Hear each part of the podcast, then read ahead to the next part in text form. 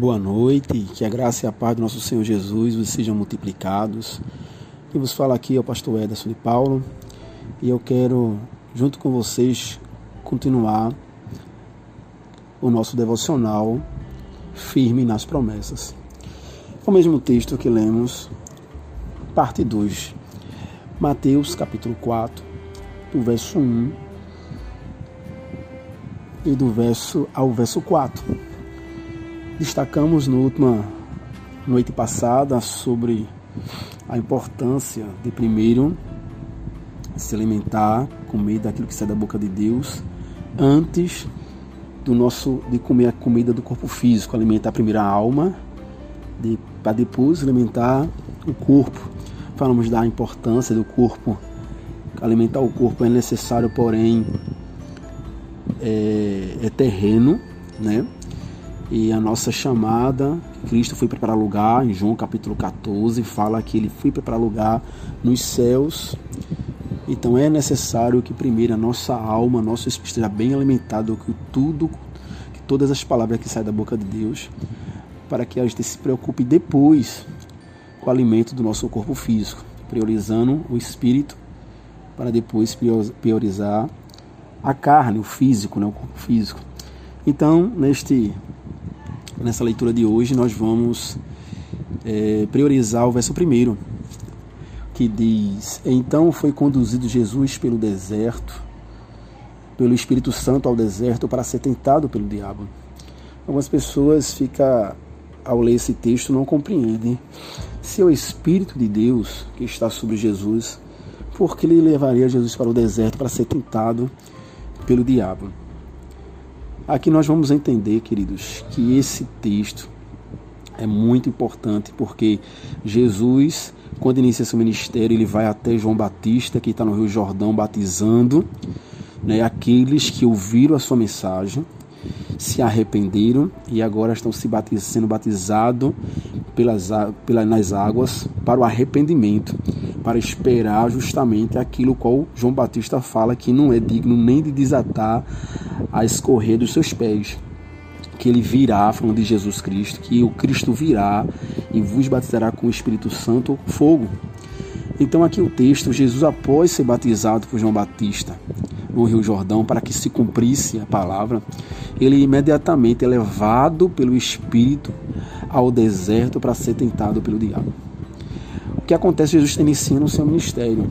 Após esse, essa tentação, Após esses 40 dias e 40 noites no deserto, no meio de feiras, com fome, jejuando, Jesus, ao sair dali, de acordo com Lucas, capítulo 4, versículo 13, diz que todo o diabo, depois de todas as tentações, né, depois de tentar, tentar Cristo de todas as maneiras, se aparta de Cristo, pelo menos por um momento. No versículo 14 também de Lucas, vai dizer que agora ele cheio do poder, no poder do Espírito Santo, volta para Galileia e ali ele cura várias enfermidades, expulsa demônios e ali inicia o ministério dele, aonde no poder do Espírito ele começa a pregar o evangelho aos pobres, cegos ver, coxo anda, leprosos são limpos e mortos são ressuscitados. Então, após ser 40 dias e noite de jejum, passar por aquele momento e ter fome, ser tentado pelo diabo, Jesus ele volta do deserto muito mais cheio do Espírito do que quando ele foi. O Espírito justamente leva Jesus ao deserto para realmente ser tentado pelo diabo.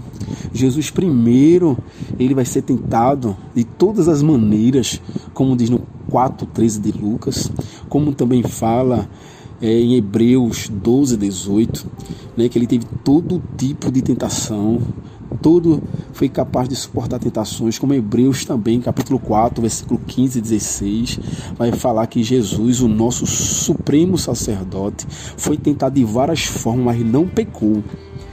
Então Jesus foi tentado justamente porque no seu ministério, em todos os momentos, o diabo também, de várias maneiras, usando várias pessoas, doutores da lei, saduceus, fariseus, né, ele ia ser tentado, então era necessário ele passar por essa tentação, por esse teste primeiro, antes de começar o seu ministério, justamente para quando viesse acontecer várias tentações, após aquele momento no deserto, ele já está preparado.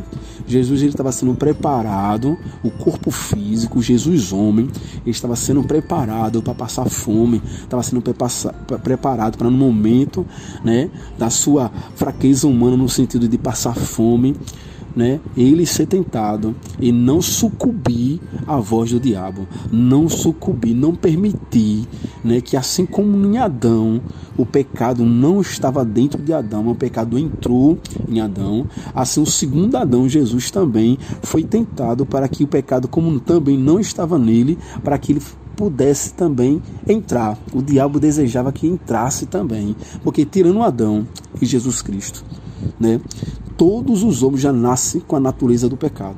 Porém, Jesus não foi feito Adão. Adão sucumbiu à voz tentadora, né? Através de Eva e Eva também através né, da serpente sucumbiu à voz e permitiu se inubriar com a voz do inimigo e assim pecou contra Deus diferente de Jesus, o qual, mesmo sendo tentado, ele não, aleluia, ele não cedeu. Glória seja dada ao nome do Senhor. E após ele sair dali, ele foi levado pelo Espírito ao deserto para ser tentado, mas quando ele sai, ele sai no poder do Espírito para pregar o Evangelho, fazer a obra de Deus, pregar o reino de Deus, pregar o Evangelho do reino de Deus. Louvado seja o Senhor. Queridos, entenda isso. Não foi só com Jesus. O Espírito Santo ele está sobre a igreja. A palavra do Senhor diz que, capítulo 14 e 16 de João, é bem claro, quando diz que Jesus ia embora, ia ser, ia morrer, ia para a cruz, ia morrer, porém ele disse que deixaria outro consolador. Esse consolador, o qual guiaria e conduziria a sua igreja, os seus discípulos, os seus filhos. Esse Espírito Santo é testificado do poder e da pessoa do Senhor Jesus. O Espírito Santo está sobre todo aquele que verdadeiramente são cristãos de verdade. O Espírito Santo ele está conduzindo e guiando todos aqueles que realmente nasceram da, do, da água e do Espírito. O Espírito Santo habita sobre a noiva do Senhor, sobre a igreja do Senhor Jesus. É bem verdade que tem muitos que abrem a boca para dizer que é cristão, para dizer que são evangélicos, mas não tem o Espírito Santo, não são conduzidos pelo Espírito Santo, não são guiados pelo Espírito Santo. Estão dentro da igreja, infelizmente eles dão um mau testemunho e não glorifica a Deus com as suas vidas.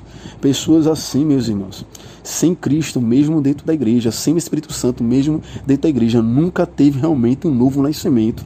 Mas a palavra em Romanos, capítulo 8, vai nos informar, aleluia, que aquele que é inclinado à carne é da carne, é do pecado, vive sujeito à carne, mas aquele que se inclina pelo Espírito, este é guiado pelo Espírito Santo. E vai dizer que aquele que é guiado pelo Espírito Santo, este é realmente filho de Deus. E o Espírito do Senhor testifica com o nosso Espírito que somos regenerados que somos filhos de Deus. Glória seja dada ao nome do Senhor.